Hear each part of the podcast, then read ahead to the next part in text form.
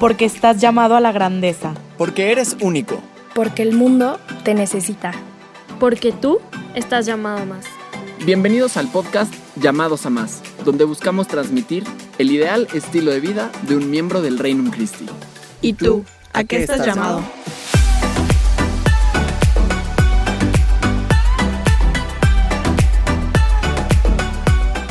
Es un gustazo estar aquí en el primer episodio de la segunda temporada del programa podcast de colaboradores llamados a más. Mi nombre es Juan Carlos Servín Daniel, soy colaborador en la pastoral de la ciudad de Puebla y tengo 18 años y el día de hoy estoy con el privilegio de tener aquí conmigo a Jorge Lam. Lam, dejaré que te presentes. Sí es, mi nombre es Jorge Lam, vengo de Venezuela, Caracas, Venezuela y, y vivo en Miami. Eh, actualmente estoy siendo colaborador en la oficina territorial de comunicación del Reino Christi. Este, para ver si Juanca nos presentas un poco cómo, hacer la, cómo va a funcionar la dinámica del podcast durante los próximos meses.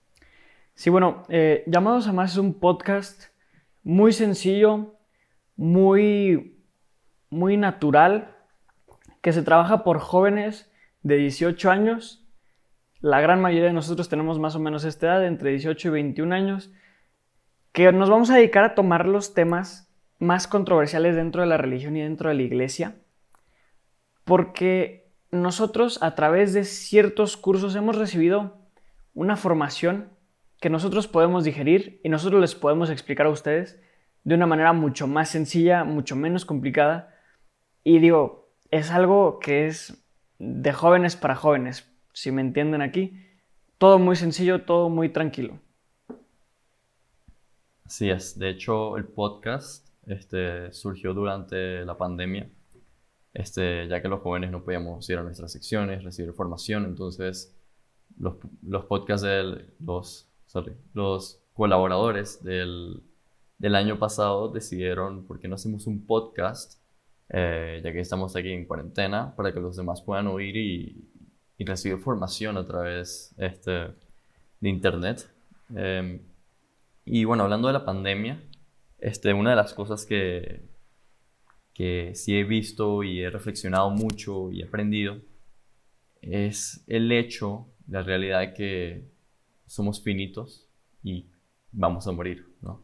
En manera de empezar la segunda temporada, pero, pero así es, nos vamos a morir, yo me voy a morir, tú te vas a morir no importa qué tipo de persona llegaste a ser o fuiste, este, vas a terminar seis metros o seis pies debajo del, del, suelo, en una tumba, ¿no? El otro día estaba pasando, estaba caminando por un cementerio, ¿no? Y las típicas tumbas, este, que uno ve y está la, fecha en la que naciste, en la fecha en la que moriste y la rayita del medio, ¿no? Y la verdad que pocas veces, o sea, muy pocos nos ponemos a reflexionar sobre nuestra rayita, ¿no? El momento de nuestra vida. Este, ¿Por qué estamos acá? ¿Cuál es el sentido de nuestra vida? Eh, porque estamos muy distraídos por, por, todo lo que está pasando, por las redes sociales, o sea, no, no paramos, no tomamos un tiempo para reflexionar, ¿no? Y, y ciertamente eh, nos tenemos que preguntar qué es lo que buscamos, ¿no? ¿Qué buscas tú de esta vida? Sí, eh, para algunas personas, ¿sí? Hablo. Sí, no, o sea que, perdón por interrumpirte.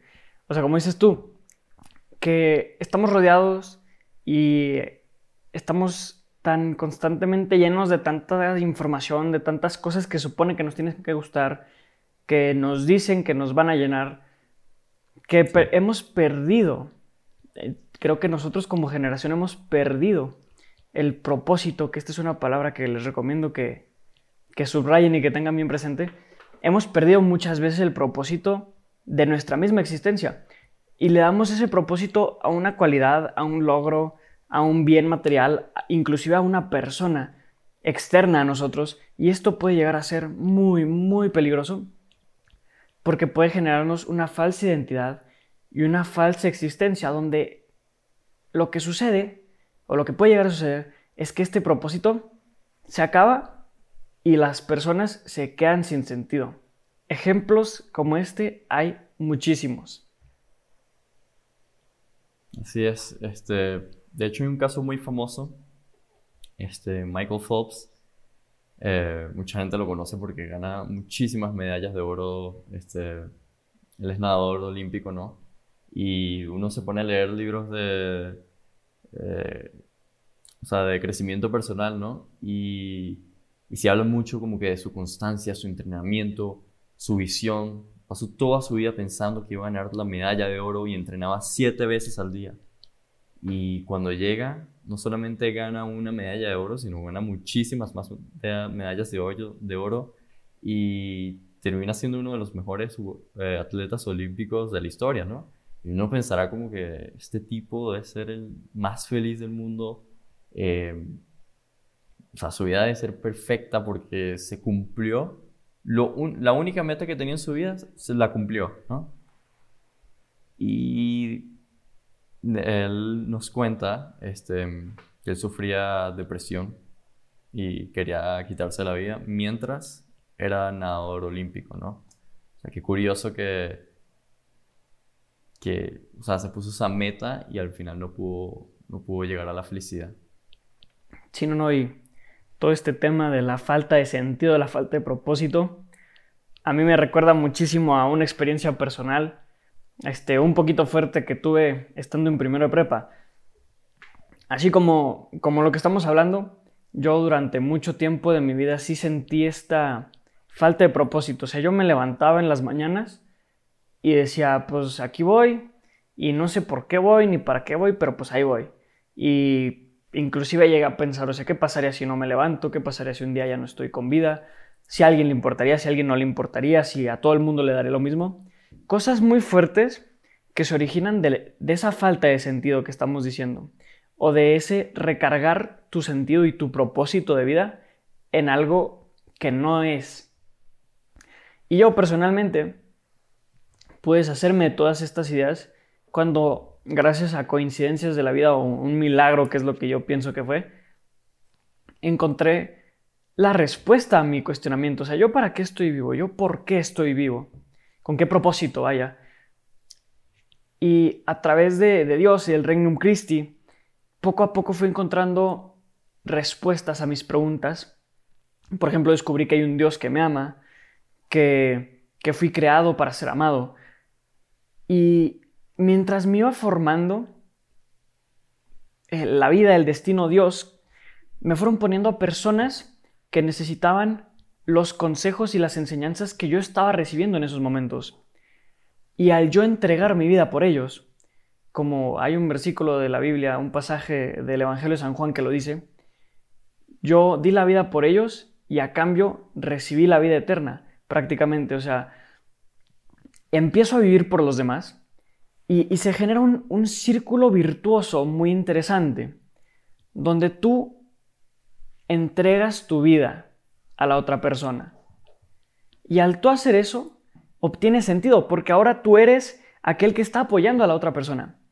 Y digo, esto te genera un buen autoestima porque ya tienes un propósito, tienes un sentido de vida, tienes una trascendencia.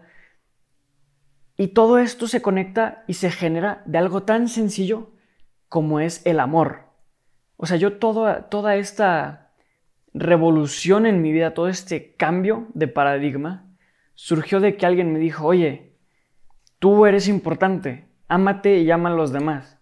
Primero empecé a amarme a mí mismo, luego me dediqué a amar a los demás y en ese amor a los demás encontré un propósito que era yo puedo entregar mi vida al servicio de los demás. Y no solo eso, sino que con el tiempo empecé a recibir gracias de todo tipo, por ejemplo, a través de este tipo de servicios conocí a quienes hoy son mis mejores amigos y amigas y a quien hoy es mi novia. A través de este servicio pude conocer a mi familia de los actuales colaboradores que de verdad que todos son unos tipazos y los quiero muchísimo. Y es muy fuerte analizar este círculo virtuoso porque normalmente se nos dice que tú deberías querer, que tú deberías estar pidiendo y siempre queriendo generar más cosas para ti. Y en cambio, lo que te llena es darle a los demás. Y es muy lógico. Tú das y recibes propósito, recibes bienes y después aquel que le diste amor te va a corresponder con más amor. Así es, así es. De hecho, esto que me, que me acabas de contar me recuerda mucho a, a la Madre Teresa de Calcuta, ¿no? Porque muchas veces nosotros pensamos que, que la felicidad se encuentra en lo externo, ¿no? O sea, no, nos volvemos como que adictos al destino, ¿no? Veíamos el testimonio de Michael Phelps que decía que más o menos se planteaba que cuando ganara esa medalla de oro sería feliz, ¿no? Y cuando la ganó era como que, ¿y ahorita qué? ¿no? Este, muchas veces pasa lo mismo con nosotros. A veces, em, no sé, voy a ser feliz cuando pueda salir de mis deudas. Em, voy a ser feliz cuando tenga mi matrimonio, mi casa. Eh, voy a ser feliz cuando tenga este carro, ¿no? Y lo que pasa es que la felicidad no se puede encontrar en lo exterior, es en lo interior. La Madre Teresa Calcuta es, no tenía casi nada de lujos. Este, imagino que dormía en una cama y toda incómoda, este, tenía que lidiar con, con los enfermos, veía el, rostro de sufrimiento en su máxima expresión y uno externamente pudiera decir, bueno, esta señora debe estar sufriendo y odiando la vida, ¿no? Pero cada vez que tú ves a la Madre Teresa de Calcuta en una foto, la ves con una sonrisa que, que tú dices, wow, esta mujer es auténticamente feliz, porque da su vida por los demás, ¿no? Porque imita a Cristo y es santa. Y, el propósito de este podcast, de este episodio, es decirnos que, que la santidad no, nos va a dar la felicidad, ¿no? Nosotros andamos buscando la felicidad, puede ser en el poder, puede ser en el dinero, o capaz de hacer haciendo un cambio en la sociedad, hacer un impacto, o simplemente en tu matrimonio, en tu familia, con tus amigos, quieres buscar la felicidad. Pero la felicidad no va a venir por, por cosas externas, tiene que ser producida por el interior, ¿no? Y cómo llegamos a, sí, como que llegar a, la felicidad interior o, o, o dónde la buscamos. Y el problema es que cada uno de nosotros tiene un hueco en nuestra alma del tamaño de Dios. Y si tú lanzas un Oscar o si lanzas un millón de dólares a ese hueco, no lo vas a llenar por completo, va a estar lleno parcialmente y no vas a ser plenamente feliz. Y la idea es que si fuiste creado por Dios y para Dios, solo en Dios vas a encontrar la verdad y la felicidad plena para la que fuiste creado. Sí, sí, exactamente. O sea, como dices tú, Lam, el, el, hueco, el, el propósito, el deseo, como lo quieran decir, este vacío que muchas veces sienten muchas personas, tiene, sí tiene un, fin, sí se puede llenar, pero solo se puede llenar por algo que sea tan, tan grande como este vacío.